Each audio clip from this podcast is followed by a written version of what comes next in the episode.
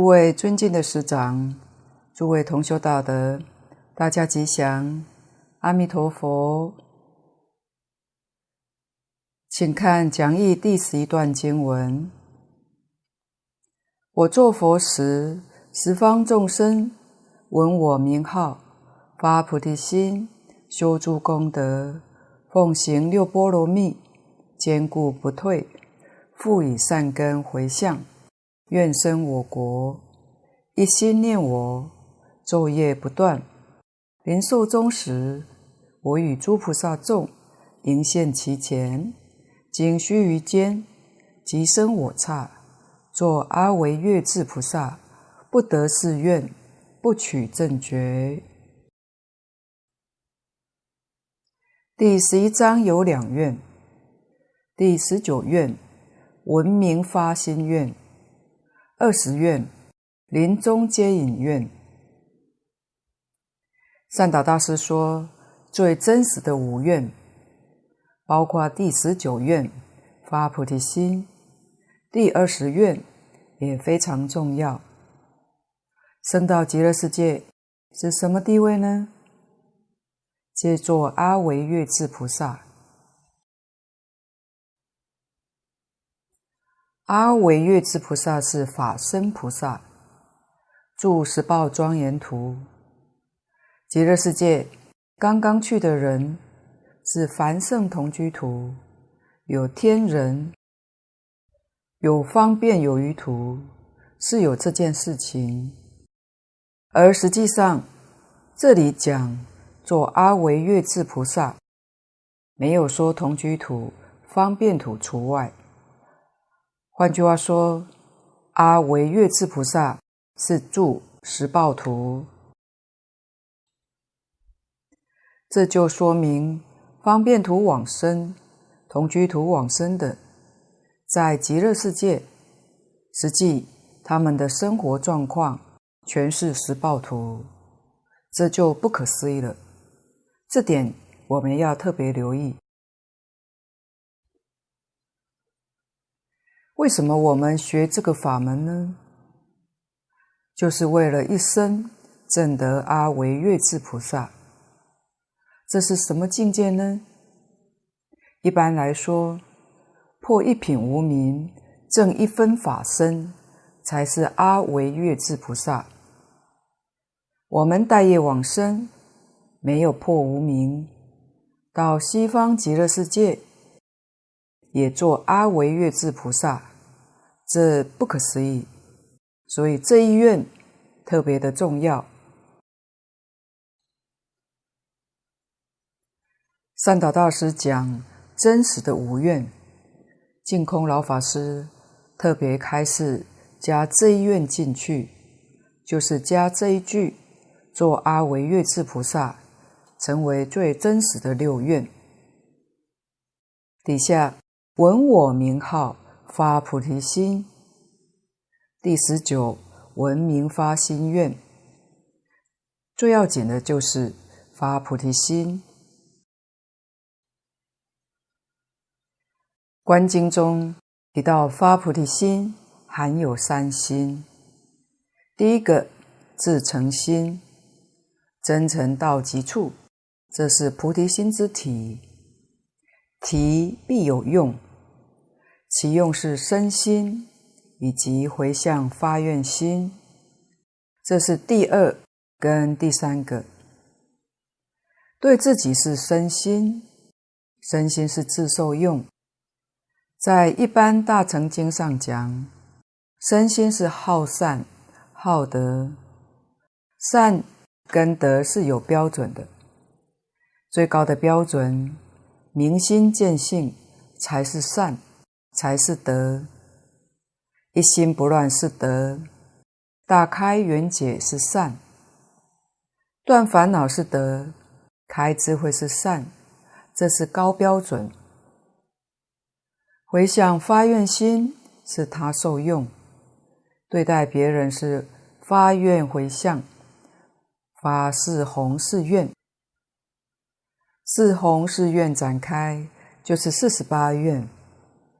四十八愿归纳，不外乎四弘誓愿，所以是弘誓愿，是一切诸佛菩萨在因地所发无量大愿的总归纳。马明菩萨在《大乘起信论》中，他说：“菩提心是直心、身心、大悲心，与观经字面不同，而意义是相同的。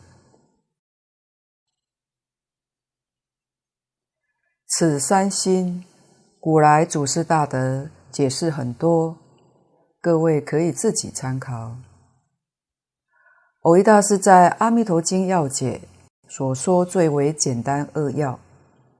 他说：“真正发愿求生西方极乐世界的心，就是菩提心。”蕅益大师教我们这个法门，简单到极处，就是信愿持名四个字。真正相信有极乐世界，有阿弥陀佛，这是信。真正愿意到极乐世界去，巴不得现在就去，这是愿。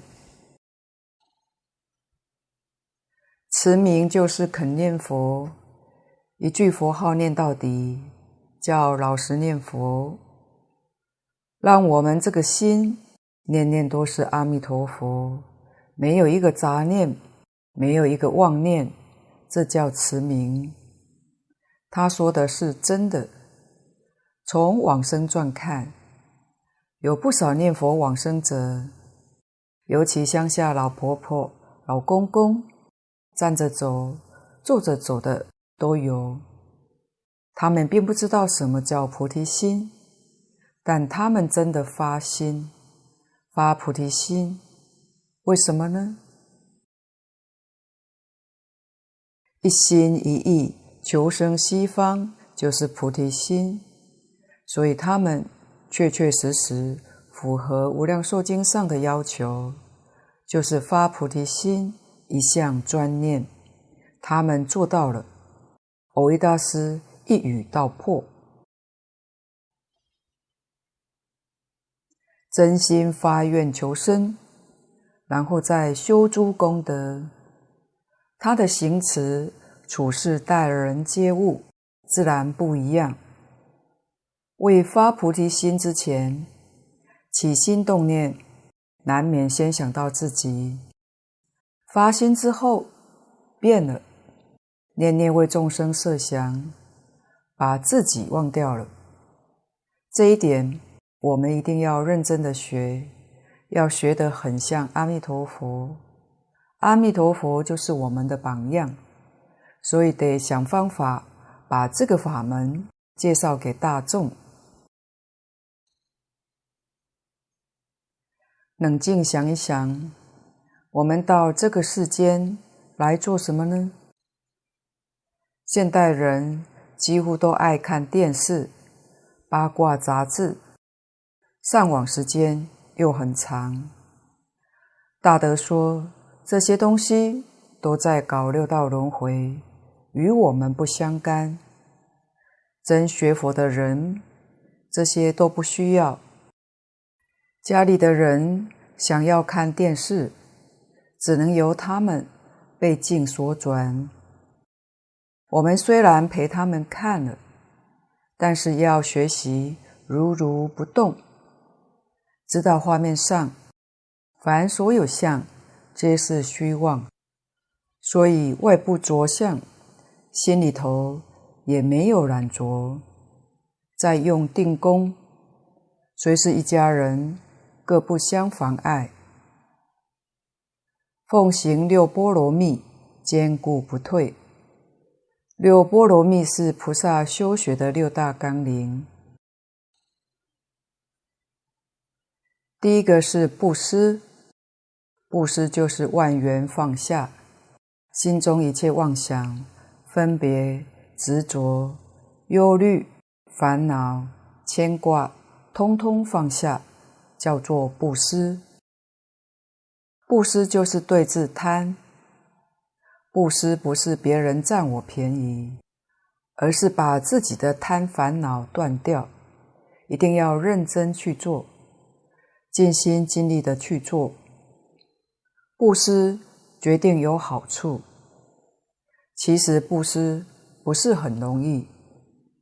我们要种福，种子要种在土里，它才会长，才会生根发芽。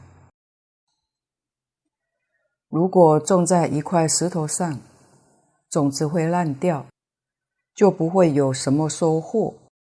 所以你要有智慧，要会认识福田，到哪里去种福，这是个大问题。不能不留意，否则拿钱财布施容易造业。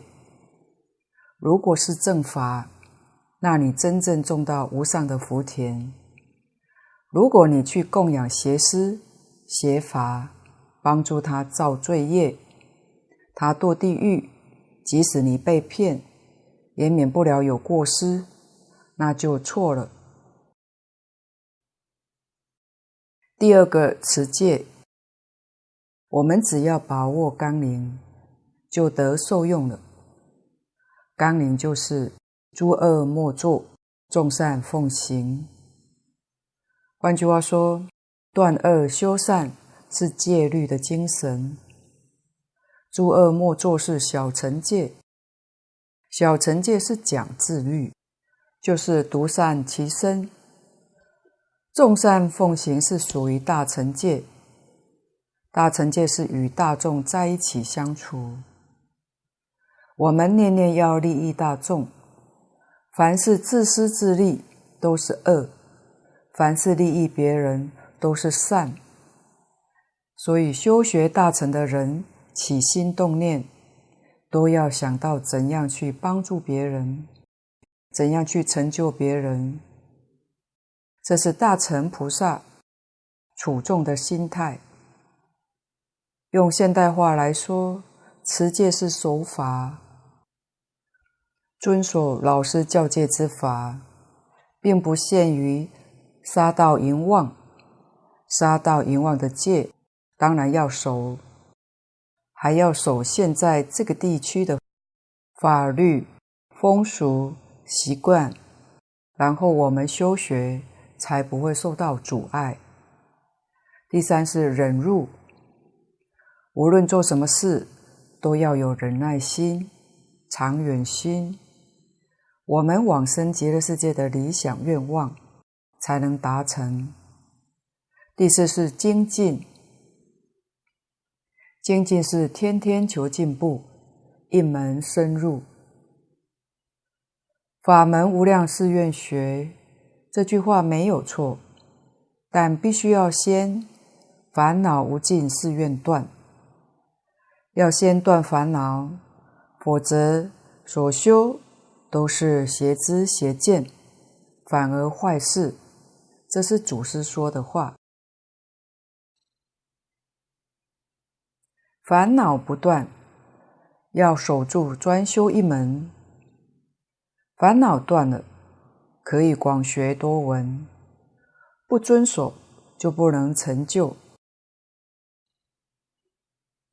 敬老说，李泰老师会下的同学很多，能成就的都是遵守老师的规矩，不能成就的都是随自己的意思，不是遵守老师的规矩。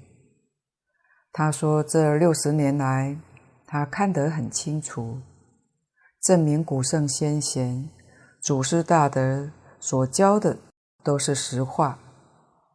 先断烦恼，后学法门。一般往往看到所学东西太多，烦恼愈重，到后来一事无成，反而障碍往生。第五个禅定。唯有精进，才能得定。定是枢纽，慧是目的。得禅定，心就定了。正是所谓“理得心安”。心定了，自然就开智慧。所以，不管是在顺境、逆境，心里都要清净。定就是绝对不会被外境动摇，不会被外境所转。最后一个是智慧，不为外境所动，就有智慧。世间法讲理智，不在感情用事，处事待人接物是理性的，是清净的。不是染污的，这就是智慧。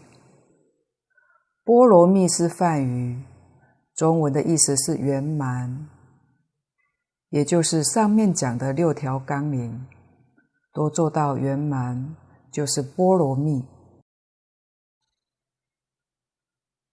佛教我们在日常生活中依此六个原则处事待人接物。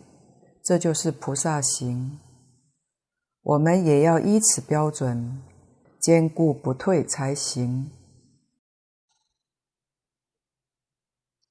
复以善根回向，愿生我国，就是用自己所修的一切善根回向求生西方净土，一心念我，昼夜不断，临寿终时。我与诸菩萨众迎现其前，经须臾间，即生我刹，作阿惟越致菩萨。我们平常用功，要一心念阿弥陀佛，昼夜不断，一日至七日，叫打佛七，七天七夜不能中断。打佛七的时候，见任何人不打招呼，佛号一句一句接上去，不能中断。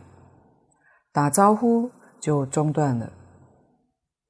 初学者很难做到，至少体力上都还不够。现代人二十四小时不睡觉已经很困难了，何况七天七夜。所以精进佛七现在真的少了，很不容易。我们初学可以先从一日一夜做起，念一天一夜还容易做到。如果二十四小时专注一句佛号，效果会比平时念佛大得多。这样修学就很好了。临寿终时，佛来接引，这个时间是很短暂的，你就可以到达极乐世界了。到极乐世界，就得到阿弥陀佛本愿威神的加持，你的地位就是阿惟月智菩萨。这几句话非常重要。前面曾提到十方众生往生。他未提出条件，哪些人由佛接引，哪些人不接引。换言之，所有众生临命终时，都是阿弥陀佛来接引。我们应当以四十八愿为基本的根据。阿惟越致是梵语，就是不退转，升到西方极乐世界。就圆证三不退，圆是圆满，证得三种不退，等于圆教八地菩萨。这是弥陀本愿的加持，我们要感恩，要真听话。这个利益实在太大了，无量无边，从一个凡夫就到八地，这不得了。所以这个法门叫做难信之法。有一些菩萨们相信你能往生，但不相信你能做阿惟越致菩萨。我们相信阿弥陀佛在此地说的话句句真实，没有妄语，那我们就有福了，完全接受，依教奉行。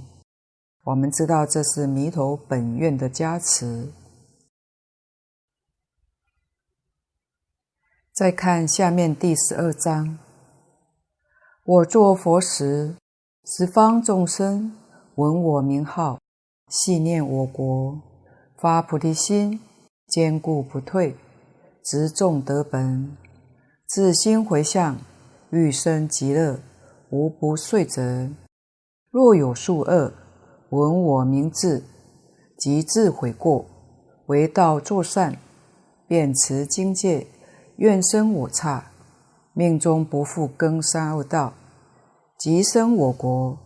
若不尔者，不取正觉。这是第二十一悔过得生愿。这一段是讲十方信愿持名的众生真正发愿，愿心坚固，没有一个不往生。重点是在下面。假使这一生没作恶，也不能保证过去生中不作恶。无量劫以来，我们在六道轮回里打滚，哪有不造恶的？过去生中所造的恶业怎么办呢？佛陀教我们悔过即生，只要你能够忏悔，再不造恶了。勤修善业，诵经持戒，发愿求生净土，就不会堕三恶道。凡夫往生，平时若依教修行，积功累德，发菩提心，执持名号，欲生极乐，无不遂则。也就是说，个个都能满愿。多人成就，还有一种属悔过往生者，其品位高下，就要看其忏悔心的程度。在观经里，我们看到阿舍世王犯忤逆罪，临命终时忏悔，念佛往生。佛说他往生的品位是上品中生。底下闻我名号，系念我国。闻里面一定有信有解，系念中一定有愿有行。换句话说，往生极乐世界的条件都具足了。发菩提心，坚固不退，一心一意求生极乐世界。除求生西方净土之外，没有第二念，这才是坚固不退。执众德本，就本宗而言，就是执持名号。那德本是什么呢？就是一心念佛。一心念佛是万德之本。众执是比喻。就是前面讲的，一心念我，昼夜不断，这就是执众德本。怎样执众德本呢？念佛就是。海贤老和尚为我们做榜样，一句佛号念了九十二年，念念不曾丢失。敬老说，这就是忏悔，就是断恶修善。积功累德，就用这一句佛号，让我们看到无与伦比的成就。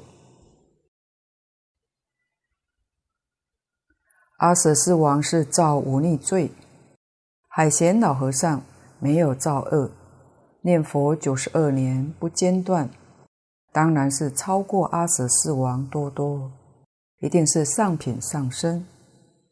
这一句名号功德不可思议。我们想断恶修善，积功累德，只要真正相信、信愿持名，就能做到了。底下自心回向，欲生极乐，无不遂者。自心回向，这是真心、真诚之心，一个方向，一个目标。一生所解、所行、所修者。只有一个愿望，就是将来升到极乐世界，没有一个不如愿的。底下经文：若有数恶，闻我名字，即自悔过。清朝慈云灌顶大师在《观经直指书》里面开示。所有一切经法消灭不了的业障，这一句弥陀名号悉能消除。名号功德不可思议。闻我名字，即自悔过。注意这个“即”，什么是忏悔、悔过呢？念佛就是忏悔。敬老说，不必在佛菩萨面前祷告。你过去做了什么坏事、做事？你祷告一遍，就又做一遍。阿赖耶识里又落印象，又造一次。所以过去所造恶业，应当忏悔。过去所造一切罪业，就不要去想它了。想佛、念佛，即自悔过。你念念想阿弥陀佛，念念做阿弥陀佛，这样多好！一心念阿弥陀佛，就是真忏悔，心里只有阿弥陀佛，恶念就消失了。何况又得弥陀十方诸佛威神的加持，一心念佛，所有一切业障都消除。这个法门妙不可言，这就是念佛消灾，念佛是真忏悔。实在讲，知道的人也不多。自古以来，也有不少大德，并不是一学佛就学这个念佛法门。莲池大师、藕益大师。近代的印光大师都是通宗通教，到后来接触念佛法门，他们马上就相信。敬老也常说，他自己学佛在第五年之后遇到净土法门，但是他不相信，一直到他讲《华严经》，讲到一半的时候，察觉华严会上。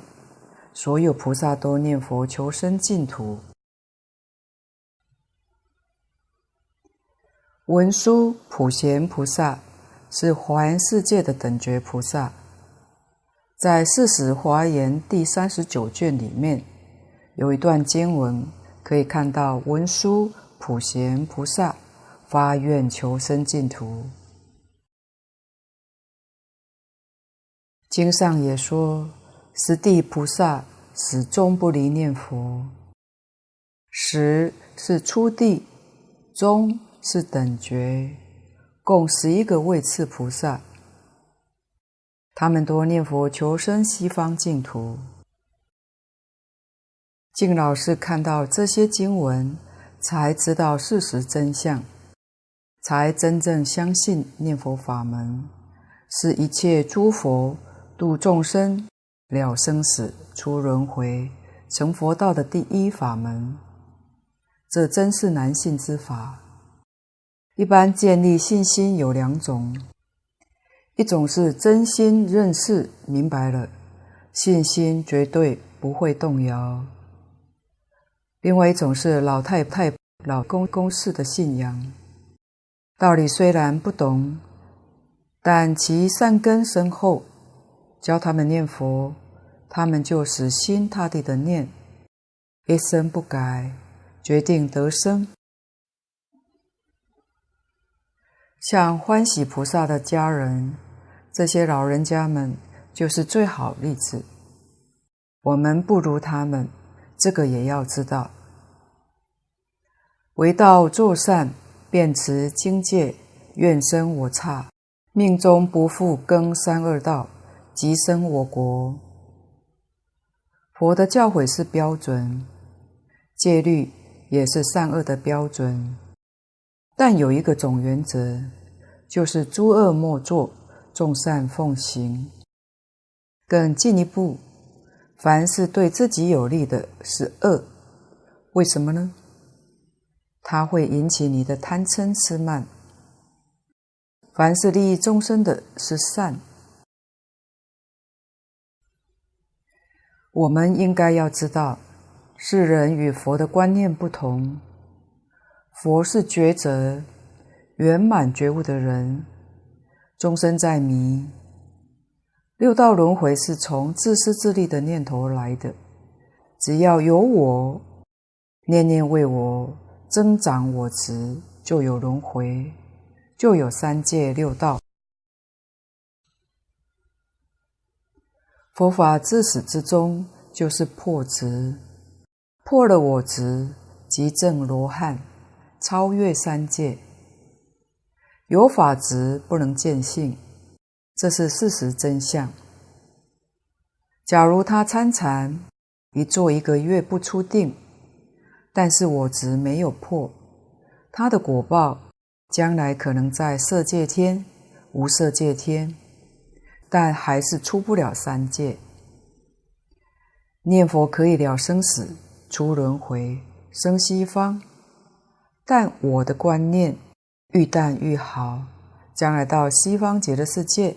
品位就高，所以平常处事、起心动念多为别人设想，为社会设想，不要想自己。每天读诵经典，接受佛的教诲，把佛的教诲变成我们的思想、见解、生活行为，这个叫做学佛，这是真学佛了。如此行持，命中绝不会堕三恶道。为什么呢？相由心生，你心里头没有三恶道。三恶道是贪嗔痴，贪心重的恶鬼道，嗔恚心重的地狱道，愚痴重的畜生道。你不贪不嗔不痴。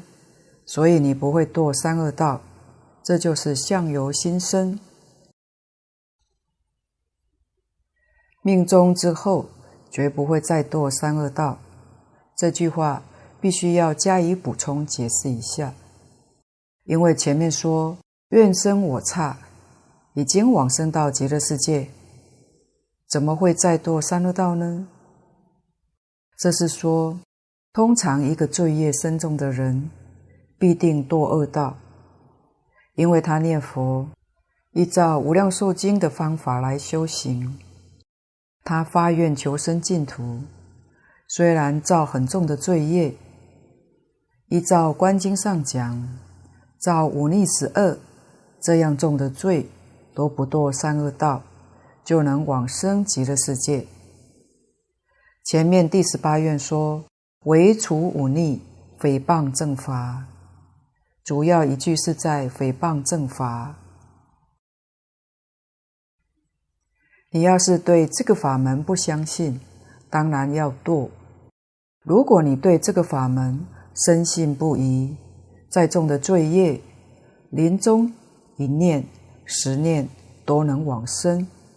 所以一定要在修学的过程中，彻底明白了解，知道自己要怎样去修。这才是真正最重要的。底下第十三段经文：我作佛时，国无妇女；若有女人闻我名字，得清净信，发菩提心，厌患女身，愿生我国，命中即化男子，来我刹土。十方世界诸众生类，生我国者。皆于七宝池莲花中化身，若不尔者，不取正觉。这一段包括三愿：第二十二国无女人愿，第二十三厌女转男愿，第二十四莲花化身愿。这一品经文，从第十八愿到第二十四愿，都是说闻名得益，而且是得最殊胜的利益。第二十二愿经文只有一句：“我无妇女。”为什么极乐世界没有妇女呢？阿弥陀佛在行菩萨道时，一定看到十方世界男女沓杂，纠缠不清，所以他建造极乐世界。这个世界没有妇女，凡是女人生到极乐世界，通通是男生，相貌如有美丑不同，极有差别。西方极乐世界是平等的。所以相貌完全一样，为什么呢？相貌不同，相貌好的容易起傲慢心，相貌丑陋的容易起自卑心，这都是烦恼。所以极乐世界是平等对待，现代话讲和睦相处，所以相貌相同。身体体质也相同，个个都是无量智慧、无量寿命，相貌完全跟阿弥陀佛一样。唐朝终南山的道宣法师，他是律宗初祖，也称为道宣律师。他说过：“凡是有女子的世界，必有地狱。”从前女人苦难多，中国、印度都一样。在正法、相法时期，学佛男众多过女众，当然与社会背景、政治制度有很大的关系。中国跟印度自古以来确实重男轻女，男众受教育机会多，女众可以说。很少有受教育的机会，特别在政治上，女人几乎没有参政的机会。佛教是深广的教育，要是没有相当好的根基，没有办法入门。所以佛法传到中国之后，接受佛法的是士大夫阶级，就是知识分子。古时候中国。对读书人非常尊重，士农工商在社会上，读书人的地位最高，有很大的影响力。因为读书人学佛，国家社会的一般大众也就普遍跟着学习，所以男众多，女众就非常少。今天社会开放，男女平等。学佛有成就者，所推在家女众，这是末法时期颠倒了。黄念祖老居士、净空老法师都说，古时候学佛成就的排列顺序，第一个成就最多的是出家男众，出家女众第二，在家男众第三，最少的是在家女众。现在不一样了，恰恰颠倒。现在学佛成就真正往生的，在家女众排第一，在家男众第二，第三是出家女众，最后的是出家男众。其实我们若仔细观察一下，去道场听经的女众最多，就连在网络上。听经所看到的分析资料，也是女众最多的。再看看往生传，近代念佛往生见闻录，女众非常多。所以女众读了佛经，也不要灰心，不要叹气。末法女众很幸运，现在是在家女众第一，成就之殊胜不可思议。古人养儿防老，现在不如养女防老。现在的女儿大多孝顺又贴心。其实不管养儿防老还是养女防老，倒不如把孩子教育好更为重要，这才是根本。那为什么极乐世界没有女众呢？这也是有很深的道理。一般说来，女众由于生理上的关系，比较重感情，情是地狱的根，情不断，出不了三界，所以情是迷情。它跟理智恰好相反。佛法教我们要有理性，有智慧，把感情化成理智就对了。智是觉，是悟；情是迷，是惑。第二十三，厌女转男怨。经文是：若有女人闻我名字，得清净信，发菩提心，厌患女身。愿生我国，命中即化男子，来我刹土。这几句的经文不难懂。发菩提心，愿生我国，前面已经讲过。只有一句得清净信，前面没有出现过。什么是清净信呢？第一，决定没有怀疑；第二，决定没有染污。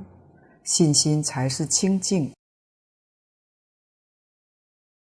怀疑比较好懂。什么是染污呢？今天在社会所接触的一切人事物，接触以后，你心里落印象就是染污。接触的愈多，心里落的印象就多，就杂。古时候可以说以孔孟教学为主流。从七岁到十二三岁是小学阶段，教什么呢？教洒扫应对，完全着重在生活德性上的教育，这是很有道理的，使他从小就养成尊重道德习惯，知道人与人关系，人与人之间应该如何相处。怎样对待父母、对待兄弟、对待朋友，这都是教育，都是从小养成。所谓少成若天性，习惯成自然，着重在品德上的修养。除此之外，读书不着重讲解，就是教他熟读。老师只教句读，每个字的音念正确。不讲解的，教你念，教你背，会背了还要背几百遍，因为小朋友背经就不会胡思乱想，所以古时候小学教育就是佛家讲的戒定慧三学一次完成，从小就教他修定，到了十二三岁就很有威仪，像一个成年人一样。一举一动都有规矩，这是从前的教育，不像西洋的教育。敬老说，西洋教育小孩子很活泼、很可爱，但一切动乱的根源就从这里发生的。东方的孩子是少年老成，像老头子一样稳重。但是社会的长治久安，都靠这样的教育养成的。利用年幼的时候，记忆力最好，所有的东西都教你背过，你永远不会忘记。到了八九十岁，无论应付什么事情，写文章、引经据典，随手拈来，不需要查书，这是我们现代人所没有想到的。所以，师父上人要求我们学一部经，一门深入，长期熏修，才能达到清净，把我们思想见解上的染污逐渐清洗掉。经典的目的就是恢复我们的清净心，心地清净，事出世间一切法，自然就通达。为什么呢？因为一切法是唯心所现，唯识所变。恢复自性的本能，你就有无量的智慧，无量的德能。而佛法没有别的，就是恢复我们自己的本能而已。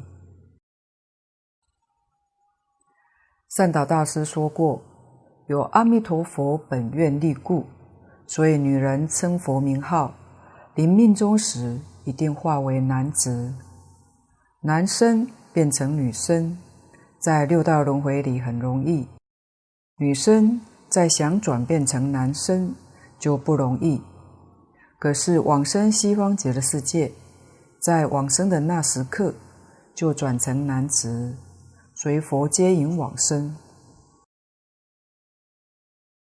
底下十方世界诸众生类生我国者，皆于七宝池莲花中化身。这是第二十四莲花化身愿，清净受生，没有生苦。这是说莲花化身的好处。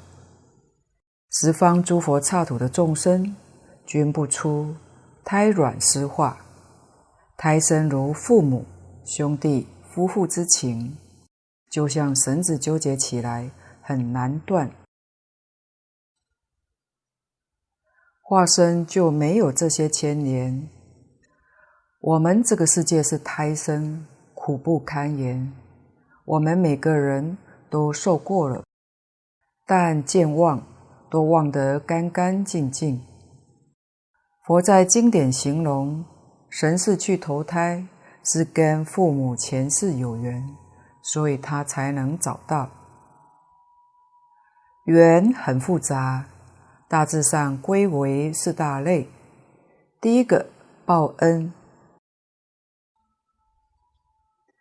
儿女是来报恩的，天性就很好，孝子贤孙，对父母照顾得很周到，很孝顺。第二个抱怨，过去式的冤家对头，他是来抱怨的。这个小孩长大之后会搞得家破人亡。第三个，讨债的，有债务上的纠纷。如果父母欠他少的，大概三五岁就死了，再讨完了他就走了。如果欠得多的，可能到十几岁、二十几岁，大学毕业。